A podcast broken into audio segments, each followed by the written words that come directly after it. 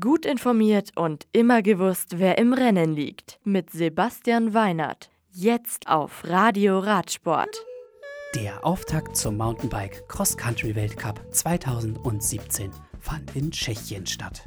In Nove Mesto na Morave, dem Austragungsort der Weltmeisterschaft der vergangenen Saison. Das Rennen der Damen fand bereits am Samstag statt, nachdem die Temperaturen in der Nacht von Freitag auf Samstag auf 11 Grad gesunken waren. Am Renntag war es bedeckt und windig, aber es war trocken für ein Rennen auf dem technischen 4,1 Kilometer langen Kurs. Und drei Deutsche fuhren in die Top 10. Die 2,2 Kilometer Einführungsrunde führte wie erwartet die Schweizerin Yolanda Neff an. Ab dem ersten langen Berg machte dann Linda Indergand vor der amtierenden Weltmeisterin Annika Langwart die Pace.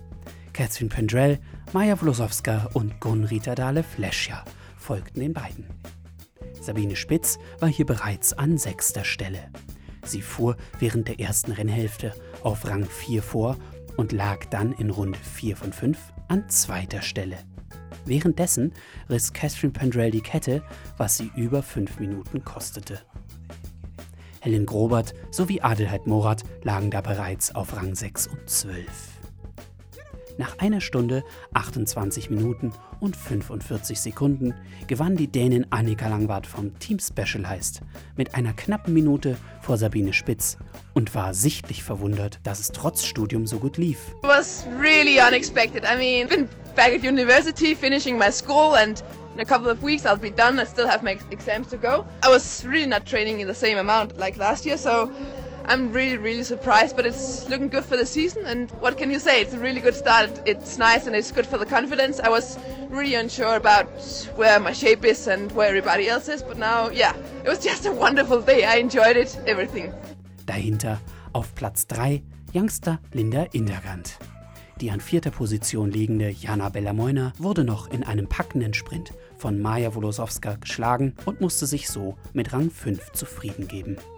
Adelheid Morat kam auf Rang 6, Helen Grobert auf Rang 7 ins Ziel. Zum Rennen der Herren. Am Sonntag wurde es dann für die Herren ernst.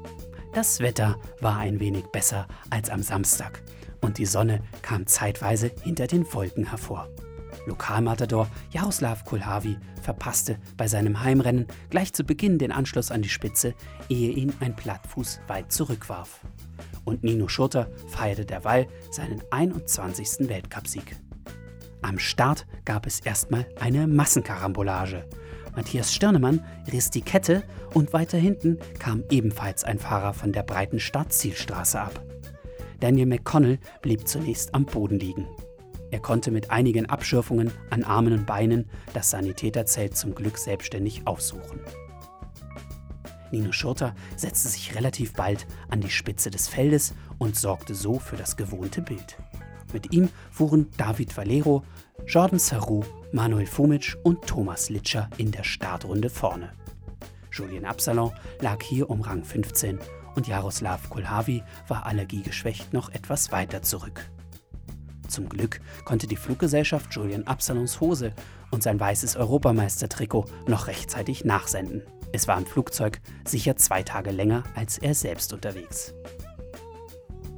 In den nächsten Runden wurde ein entfesselt gestarteter Thomas Litscher dann etwas gebremst und bis auf Platz 21 durchgereicht. Vorne lieferten sich David Valero und Nino Schurter einen packenden Führungswechsel. Gefolgt wurden diese beiden mit einem stetig wachsenden Vorsprung von Stefan Tampier, Maxime Marott, Jordan Seroux und Matthias Flückinger. Manuel Fumic fuhr durchweg zwischen Rang 20 und 15. Gute Rundenzeiten.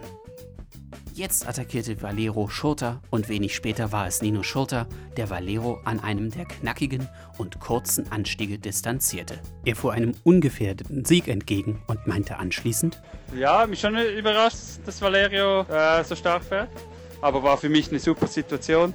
Konnte mich dann kurz ein bisschen erholen, als er äh, die Führung übernahm und äh, lief eigentlich perfekt. Ist die perfekte Strecke für mich. Ist, war nochmal technischer, war sehr ruppig die Abfahrten, weil es so trocken war und das kommt mir entgegen und auch das Rad ist hier perfekt von uns. Fühle mich nirgends besser wie hier. Also. Jaroslav Kulhavi erlitt neben den wohl noch allergiebedingten Problemen in Runde 5 von 6 einen Platten und ist so nicht unter den besten 40 auf der Ergebnisliste zu finden. Sehen lassen kann sich aber Julien Absalons Aufholjagd, die im Ziel auf Rang 3 endete. Dieser will es in seiner letzten Saison als Mountainbike-Profi wohl noch einmal richtig wissen. Und Manuel Fumic belegte am Ende einen guten 12. Platz und verpasste so die Top 10 nur um ganze 13 Sekunden. Mir ist auf einmal die Kraft weg gewesen. Also wahrscheinlich habe ich kurz überzogen und habe mich in dem ersten Anstieg nicht mehr richtig erholen können. Und dann habe ich wirklich eine Runde gebraucht. Und erst ab der zweiten richtigen Runde ging es auf einmal wieder. Und ich glaube, ich bin gute Rundenzeiten gefahren. Ich habe mich auch gut gefühlt und stark. Aber das Problem war einfach die Fahrer vor mir, die dann teilweise Abfahrten einfach geparkt haben und es war einfach ein Kampf nach vorne zu fahren und am Ende haben halt jetzt einfach die Körner gefehlt, um nochmal die Gruppe auf sechs oder fünf zu holen. Klar bin ich nicht zufrieden, aber ich meine, die Leistung war da, jetzt muss halt nur von Anfang an nächstes Mal alles richtig gehen und mich in der richtigen Gruppe wiederfinden und dann denke ich, kann ich auch aufs Podium fahren. Eine Überraschung war auch Mathieu van der Poel. Der erst 22-jährige Radquerprofi aus den Niederlanden wurde Achter. So wird es in der kommenden Woche ein spannendes deutsches Rennen im Bullentele in Albstadt geben. Stefan Saalscheider und sein Team mit Erhard Goller setzen alles daran, das Event wieder zu einem Vorzeigeweltcup aus Deutschland zu machen. Bis dahin, Radio Radsport einschalten. Servus und für Gott Bernhard.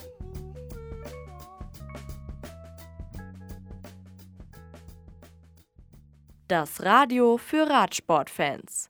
Im Web auf radioradsport.de